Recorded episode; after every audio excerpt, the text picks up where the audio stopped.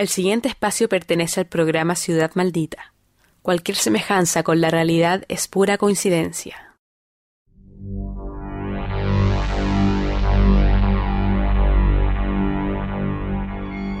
La noche en la ciudad alberga muchos secretos.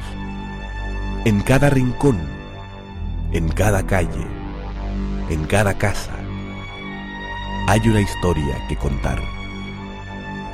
Soy Jorge Herrera y junto a Víctor Saavedra les damos la bienvenida a Ciudad Maldita.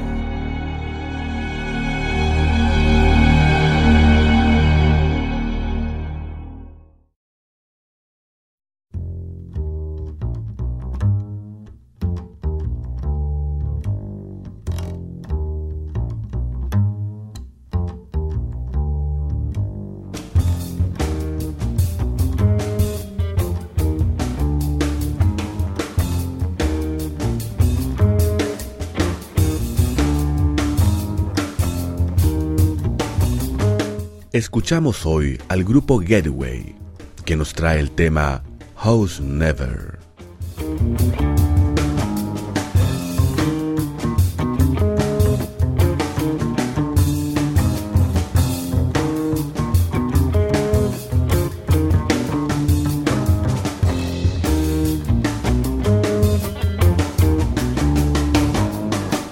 Damas y caballeros, sean bienvenidos nuevamente a nuestra sesión nocturna. Sesión nocturna que nos transporta hacia rincones ocultos y enigmáticos de la ciudad. Sesión que nos invita a conocer personajes extraños y a veces malignos. Personas, lugares, entidades o seres que consigo guardan celosamente sus oscuros secretos. Amigos, bienvenidos a Ciudad Maldita.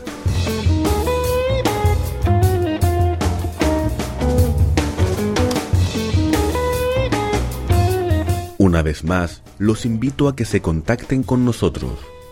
Si conocen algún lugar en donde se manifieste cualquier tipo de actividad paranormal o ajena a nuestro plano y necesiten ayuda para probar o esclarecer el caso, no duden en contactarse con nosotros en radio.uniac.cl o al correo habitual de nuestro programa.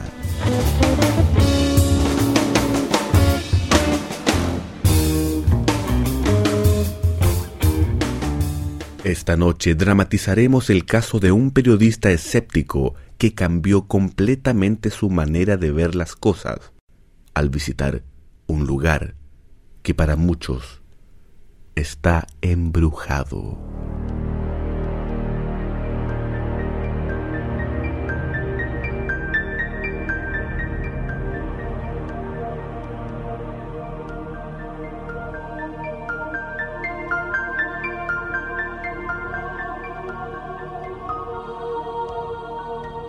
Este suceso fue transmitido por mucho tiempo en canales de televisión local.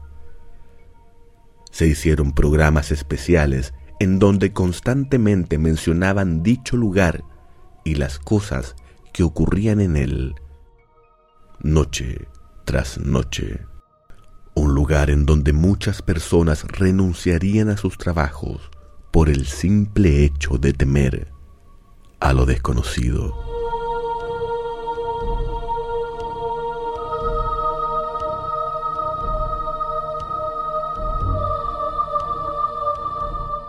Pero antes, los invito a que aprovechemos nuevamente la oportunidad de investigar en nuestro glosario paranormal, la guía útil de todo buen investigador que tanto de día como de noche ronda por las calles de una ciudad maldita. La palabra de esta noche, psicografía.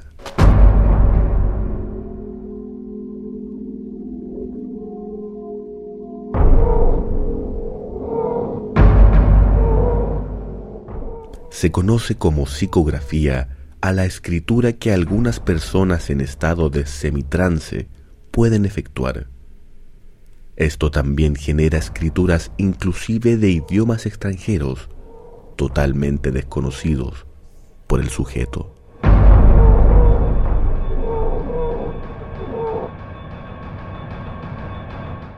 Esto también se conoce como escritura automática. Por lo general, en sesiones de espiritismo, cuando el espíritu quiere manifestar algún mensaje a las personas que conforman la sesión, el guía o medium hace papel de intermediario entre los dos mundos. Es allí que por medio del papel y el lápiz, estos expresan sus mensajes y sus encargos. Es obvio que con el tiempo, este tipo de práctica ha dejado de ser tomada en serio, ya que el medium perfectamente puede fingir todo. Aunque también existen casos especiales en que personas que no están precisamente en trance pueden escribir en un papel nombres desconocidos, símbolos extraños, frases en otro idioma, entre otros. Esto se debe al nivel de sensibilidad que puede tener la persona ante este tipo de manifestación.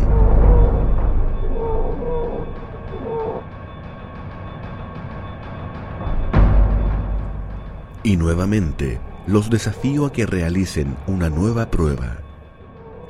Traten de ir a algún lugar en que tengan certeza de que alguna vez hubo o que actualmente hay actividad paranormal. Busquen una posición precisa para manifestación. Pónganse cómodos. Siéntense. Relájense al menos por un minuto. Luego empiecen a concentrarse en el lugar, olor, sonidos, temperatura, todo aquello que pueda servirles como fuente de información y vínculo con el espíritu que en ese momento esté ocupando aquel espacio. A partir de allí, empiecen a realizar una serie de preguntas sencillas que sean fáciles de responder para el espíritu que hayan contactado. Tengan su mano con el lápiz sobre el papel. Puedo asegurarles que después de unos minutos tendrán escrito un mensaje proveniente de un ser del más allá.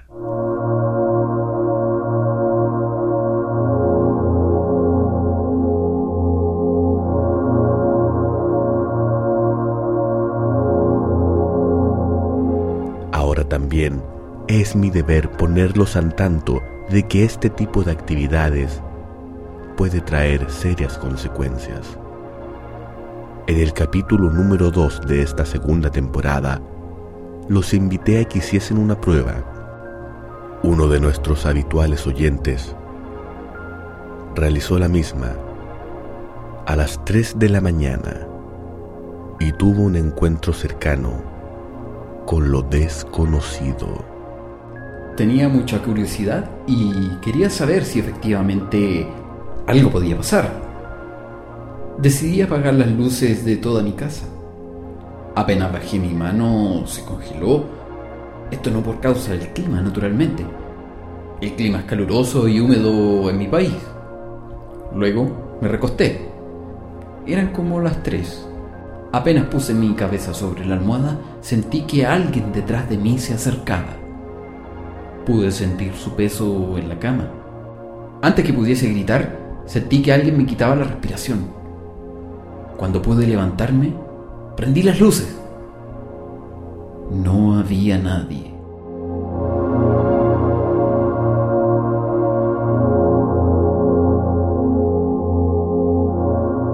Esta no ha sido la primera vivencia que nos han hecho llegar.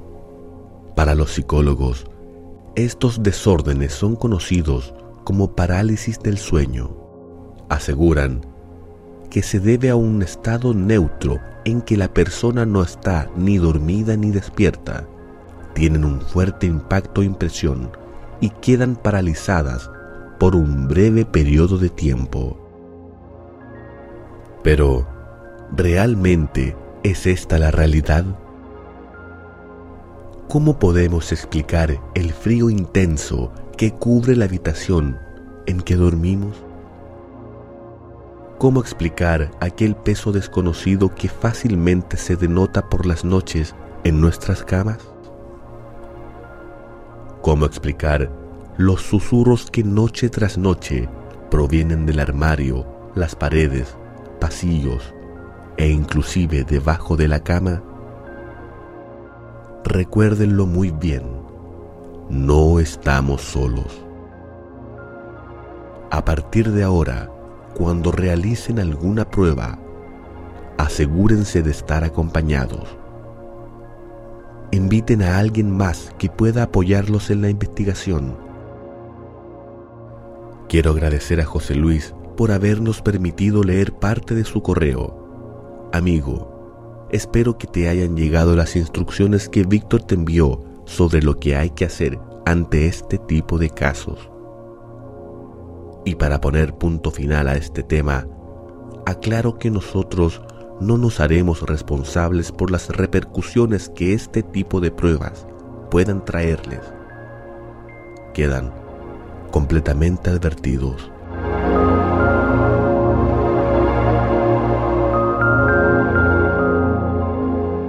Retomando el tema principal de esta noche, dramatizaremos la historia de Rafael, un joven periodista que vivió una aterradora experiencia en una conocida municipalidad de nuestra ciudad. Una experiencia que por el resto de su vida dejaría una marca. Ciudad Maldita presenta El Visitante.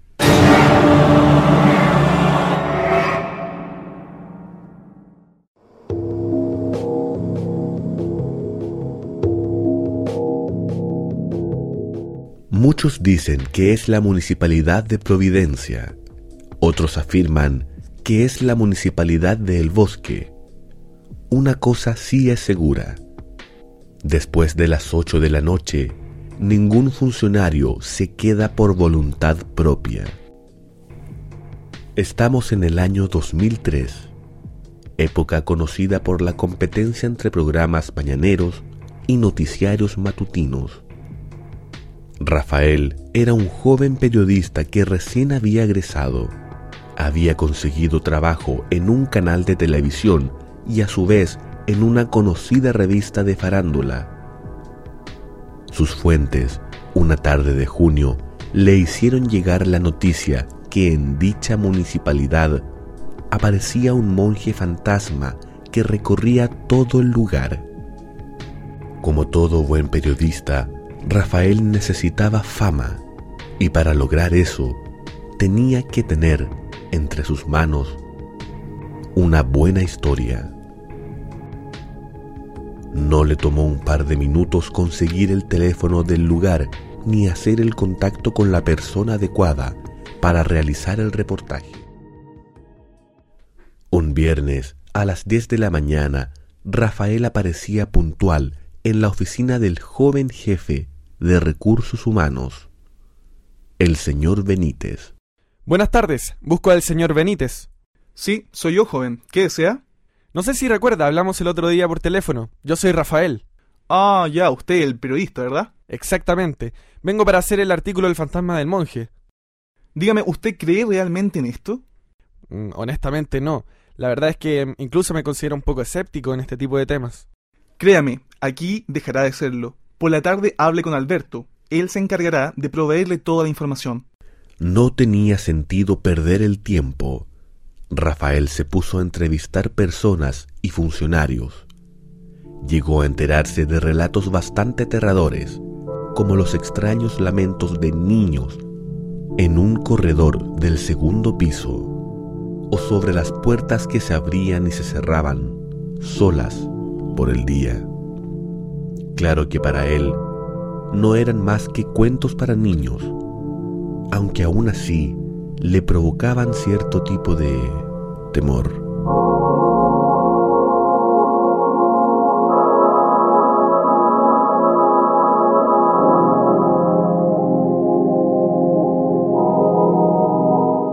Rafael recopiló mucha información, pero aún no conseguía la noticia más importante la noticia del monje.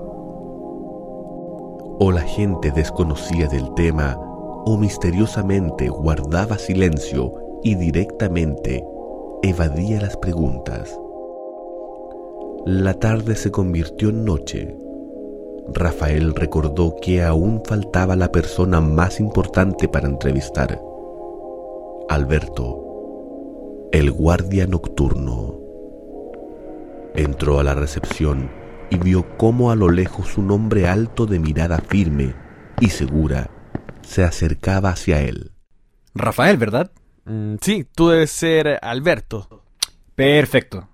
Te quedarás a hacer el turno de noche conmigo. Eh, disculpa, ¿toda la noche? O- Obvio. ¿O acaso no quieres sacar una fotografía de un fantasma? Bueno, sí, es decir, por supuesto. Por lo general, Alberto era como el guía paranormal del lugar. Ambos conversaron por mucho tiempo. Alberto tenía la cualidad de contar con mucho detalle las historias que conforman esta municipalidad maldita. Aunque no podemos difundir toda la investigación de Rafael, mencionaré los detalles más importantes, como que efectivamente en ese lugar hubo un monasterio en donde ocurrió un macabro accidente.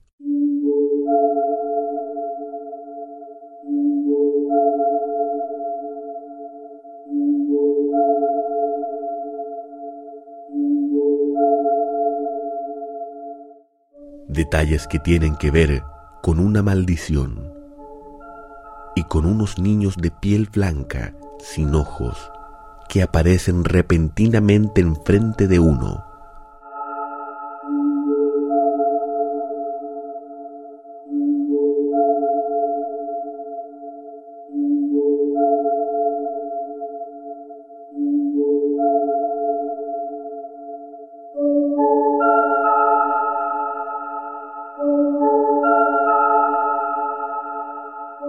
Rafael ya dudaba mucho de sí y de su escepticismo. Podemos decir que no faltaba mucho para que entrara en pánico.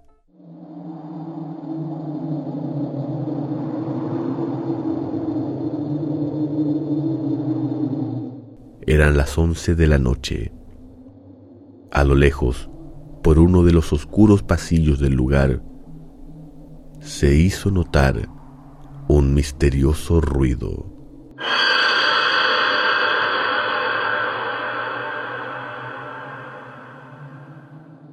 Rafael quedó paralizado. En eso, Alberto tomó la mano de Rafael y le pasó un comunicador.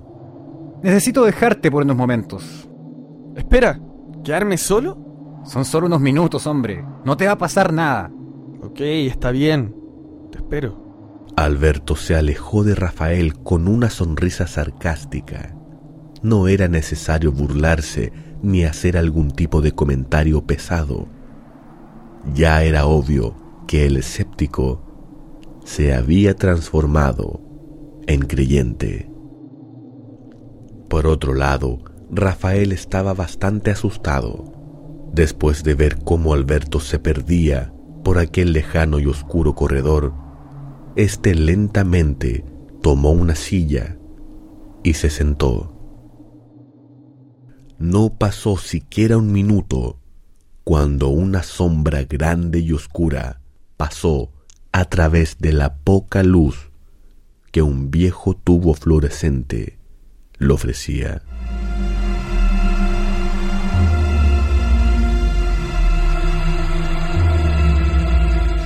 ¡Hola! ¡Hola! ¿Hay alguien ahí? ¡Alberto! ¿Alberto eres tú? ¡Mierda! ¿Quién anda ahí? Rafael estaba aterrado. Su corazón palpitaba de forma veloz. Sentía que una fuerza a su alrededor lo observaba. Decidió irse por el pasillo derecho, pero las voces de unos niños jugando rápidamente lo hicieron retroceder. Entonces cambió de dirección y se fue por el izquierdo a tratar de encontrar a Alberto. En eso, a diez pasos de él, se encontraba de pie la razón por la que inicialmente había ido a ese lugar. El monje.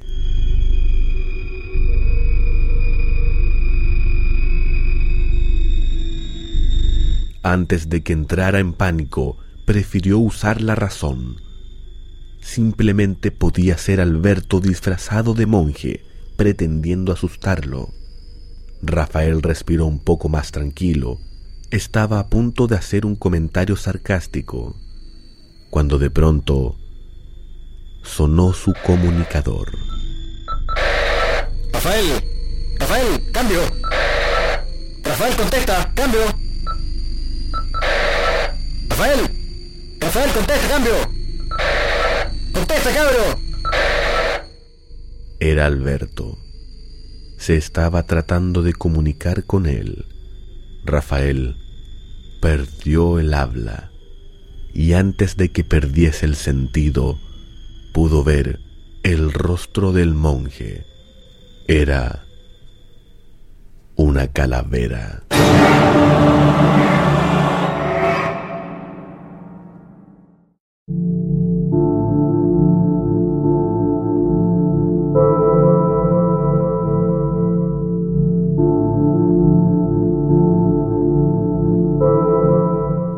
Por la mañana Rafael despertaba en la enfermería.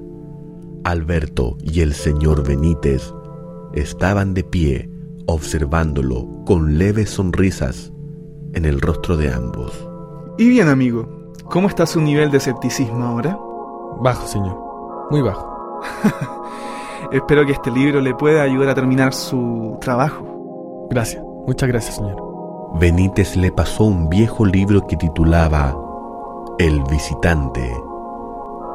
Este narraba la historia de un cazador que llegaba a un viejo castillo embrujado. El tema central trataba de que éste nunca había sido invitado al lugar. Por lo mismo, tenía que pagar con su vida. Así Rafael aprendió una gran lección sobre el respeto y la humildad. Perdió su escepticismo y lo más importante, pudo estar cara a cara con lo que según él era la muerte. En el programa de hoy hemos contado con la participación de grandes talentos de Radio UNIAC. Rafael fue interpretado por Joaquín Aravena, conductor del conocido programa Puro Chile. Alberto es interpretado por Rodrigo Ferrada, conductor del programa El Megáfono. Y finalmente Benítez es interpretado por Leo Herman, conductor del nuevo programa musical Showbeats. Colegas, muchas gracias por su gran apoyo.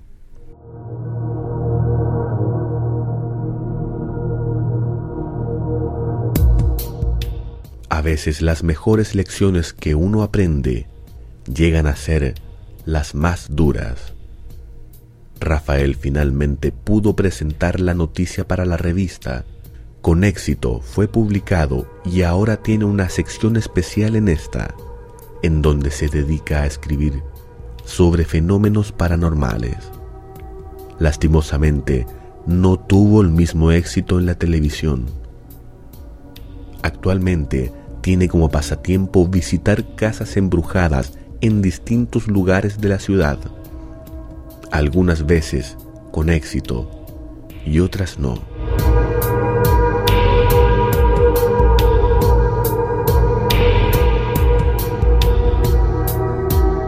Pero él nunca olvidará lo que vivió en aquel municipio. Recientemente se supo de un caso de la manifestación de caras en distintos monitores en diversas oficinas del lugar. Varias veces han tratado de ahuyentar estos espíritus con representantes de distintas iglesias, parapsicólogos, mediums, hechiceros, entre otros. Ninguno lo ha conseguido.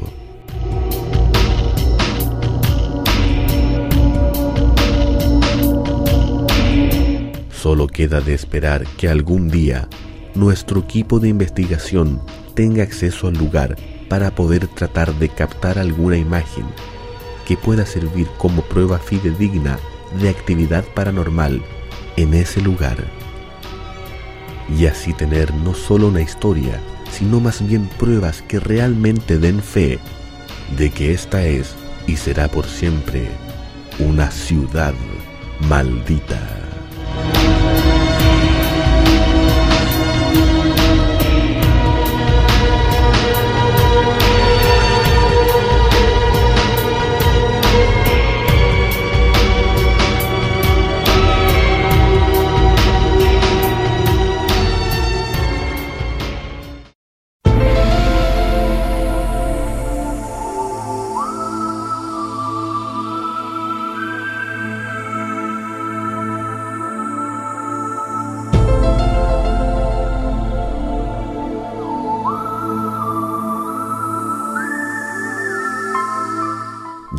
Nuestro espacio Visitantes Nocturnos daremos a conocer una historia extraída de un diario argentino, la cual se titula Avistamiento de ovni por parte de la policía en la ciudad de Mercedes.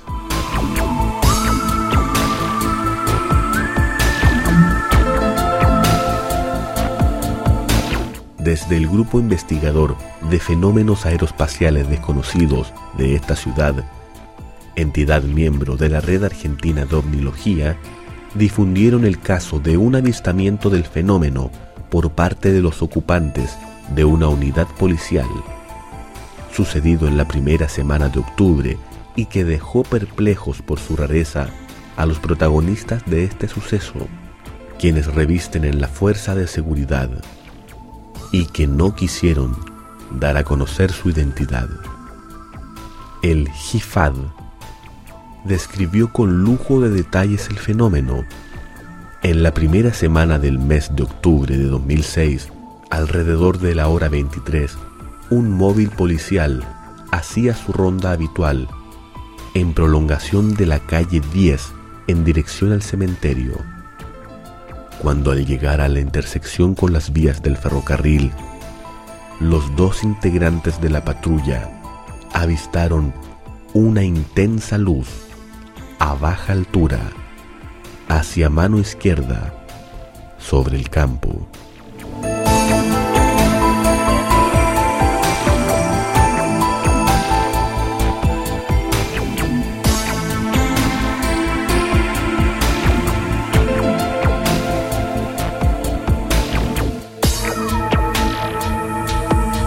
Recuerden amigos míos de mirar hacia el cielo.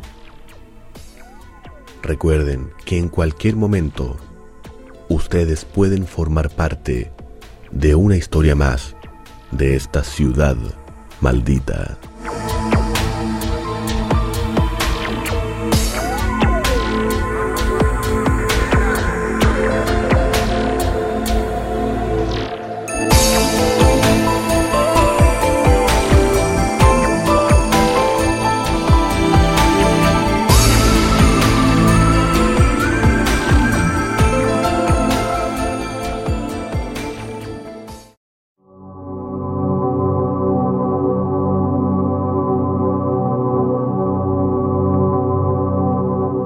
Cierren sus puertas y ventanas.